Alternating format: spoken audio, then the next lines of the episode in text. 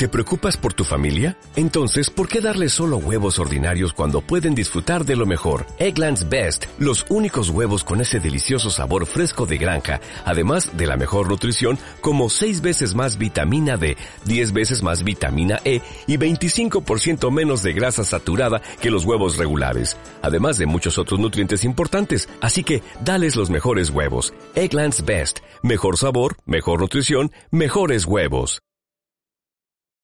Es que yo creo que la semana que viene va a ser una semana con dos mundos distintos. Un mundo va a vivir en la suba de, tarifas, en lo que va a pasar con las audiencias públicas, en si van a romper o no la audiencia pública, en si va a ser legal o no legal. Y el otro mundo va a vivir en Davos, lleno de CEOs, hablando de la potencialidad de inversión que tiene la Argentina. El gremialismo va camino a un Consejo Federal Confederado de la CGT. La CGT ya te contó cuáles son aquí en vivo sus perspectivas.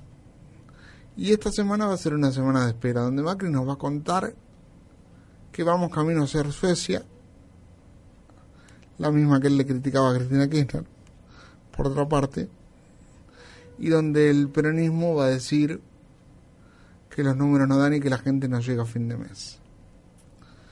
El kirchnerismo más duro va a decir que está siendo estigmatizado, que de hecho lo está haciendo, la etapa de noticias lo demuestra. Y el peronismo más racional, como le llaman, ya no tiene más excusas. Va a tener que salir a sentar posición. Porque ante la flexibilización laboral, ante la posibilidad de que las centrales obreras se unan y le hagan un gran paro a Macri, no hay lugar para no para la duda. En el medio, en la ancha alameda del medio, como siempre, va a estar Sergio Tomás Massa, cuyas definiciones van a tener mucho que ver con el futuro de Argentina. Porque tiene muchísimos diputados que pueden definir una votación hacia la flexibilización laboral o no. Ya vimos que en la ley, famosa ley antidespidos, Massa votó a favor del pueblo.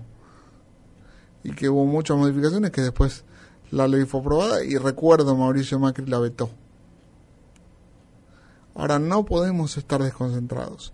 Es una semana crucial la que entra. Porque nos van a querer contar que el shock de inversiones fue real. Nos van a querer contar que la gente que vino va a poner algo que después nunca termina poniendo. Te recuerdo que hace dos meses, o tres, no, siete meses, en Davos, Macri me dijo a mí que Coca-Cola iba a invertir no sé cuánta plata en Argentina creando más de 2.000 puestos de trabajo. Se juntó con el CEO de Coca-Cola y dijo que iba a crear más de 2.000 puestos de trabajo. ¿Vos lo viste? Creo que no. Yo tampoco. Se juntó con Xi Jinping, presidente chino. Perdón si lo pronuncié mal. Eh, ¿No era lo peor los chinos cuando tenían acuerdo con los BRICS y con el gobierno anterior? Y ahora queremos firmar un acuerdo de libre comercio con China. Bueno, más allá de la contradicción ideológica a la cual Mauricio me tiene acostumbrado, yo te quiero plantear que tengamos cuidado, porque China, más allá de ser un buen socio con ciertas regulaciones, es una máquina voraz de destrozar y consumir mercados. No por lo que te va a comprar, sino por lo que te va a vender cuidado con la no protección o la el desregulada protección o leve protección de la industria nacional. Porque nosotros en los 90 ya recibíamos todo made in China. Entonces tengamos cuidado con eso. Va a ser otro de los temas. La buena coordinación que tenemos con China y con los países del mundo. Hoy te van a contar que porque vienen los CEOs a la Argentina, nosotros somos una potencia. Primero, los CEOs son empresarios. no son gobiernos. O sea, que venga el CEO de Coca-Cola no es que Obama seamos los más lindos del mundo para Obama a partir de mañana. Que venga un CEO de Nueva Zelanda tampoco es que Nueva Zelanda va a invertir 12 millones de dólares. Que venga el CEO de Siemens, con quien ya hemos tenido problemas, no es el mejor indicativo.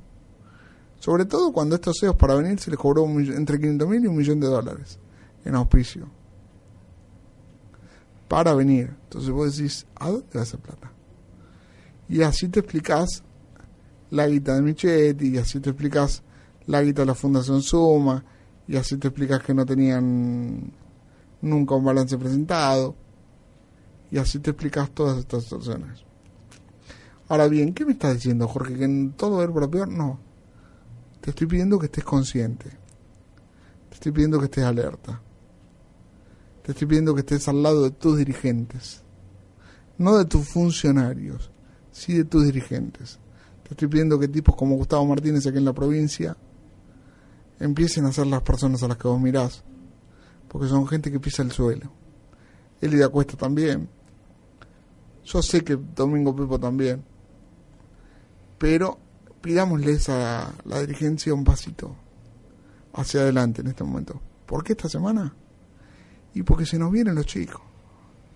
Y los chicos no son los muchachos peronistas. ¿eh?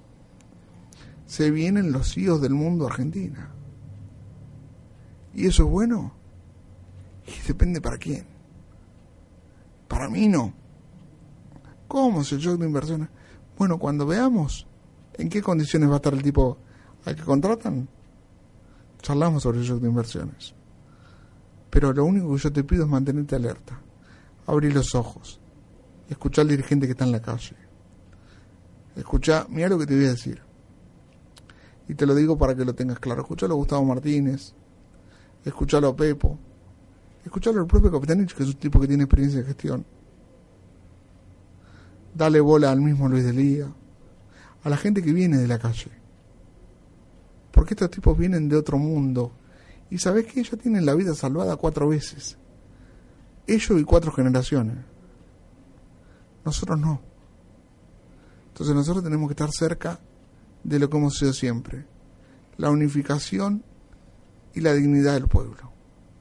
Nosotros somos, yo por lo menos, soy, soy peronista y hablo del lugar de un tipo con convicción peronista.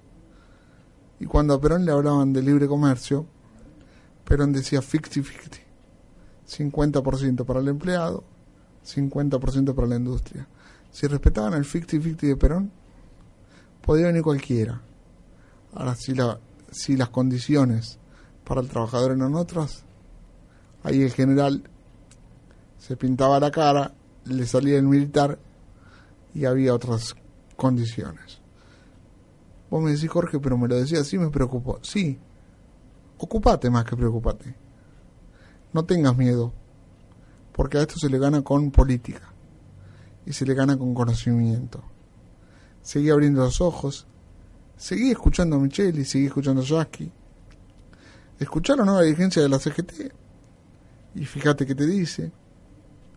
Interiorizate de quién responde a quién. Fíjate por qué nos dicen lo que nos dicen. Y volvamos a la pregunta original y con esto cierro. Nos vemos la semana que viene, el fin de semana que viene por todas partes. Adiós, Claudio